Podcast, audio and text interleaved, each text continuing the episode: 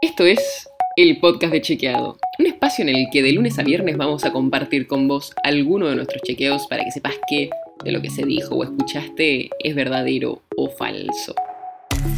También te vamos a presentar las verificaciones que hacemos de las desinformaciones que andan circulando y vamos a traerte datos y contexto para entender mejor las noticias. Soy Olivia Sor.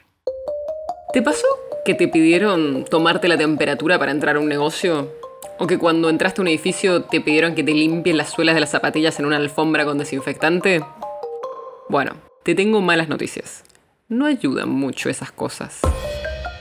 En los primeros meses de la pandemia teníamos poca información científica disponible y actuamos con precaución.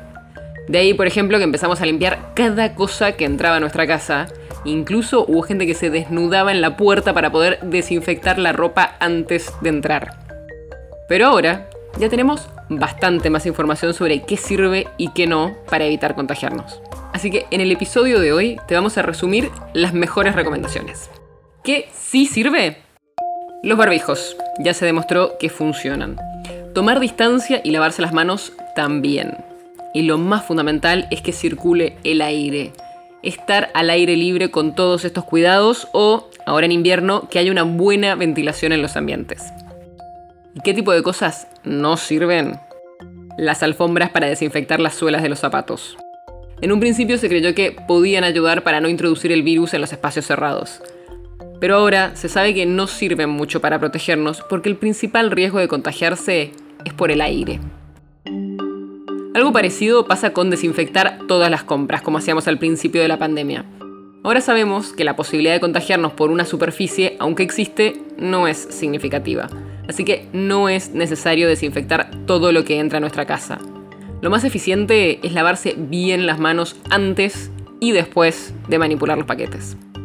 Los Centros para el Control y la Prevención de Enfermedades de los Estados Unidos recomiendan, por ejemplo, la limpieza y la desinfección de las superficies cuando existe una alta posibilidad de riesgo, o sea, cuando se haya producido un caso sospechoso o confirmado de COVID-19 en las últimas 24 horas.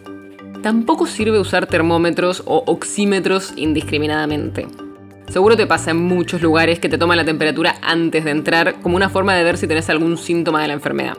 El problema, justamente, es que solo se ven los síntomas, pero hay muchas personas que son asintomáticas y que pueden transmitir el virus, así que no sirve de mucho como medida de protección. Así que ya sabes, a concentrarnos en las cosas que sí sirven. Ponerse el barbijo, tomar distancia, lavarnos las manos y abrir las ventanas preferible abrigarnos antes que contagiarnos.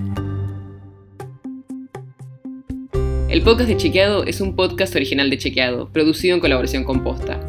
Si tenés una idea o un tema del que te gustaría que hablemos en un próximo episodio, escribinos a podcast.chequeado.com. Si te gustó este episodio, seguinos en Spotify o en tu app de podcast favorita y recomendanos a tus amigos. Si querés más información sobre esto o sobre otros temas, entra a chequeado.com o sumate a nuestras redes. Soy Olivia Sol mañana.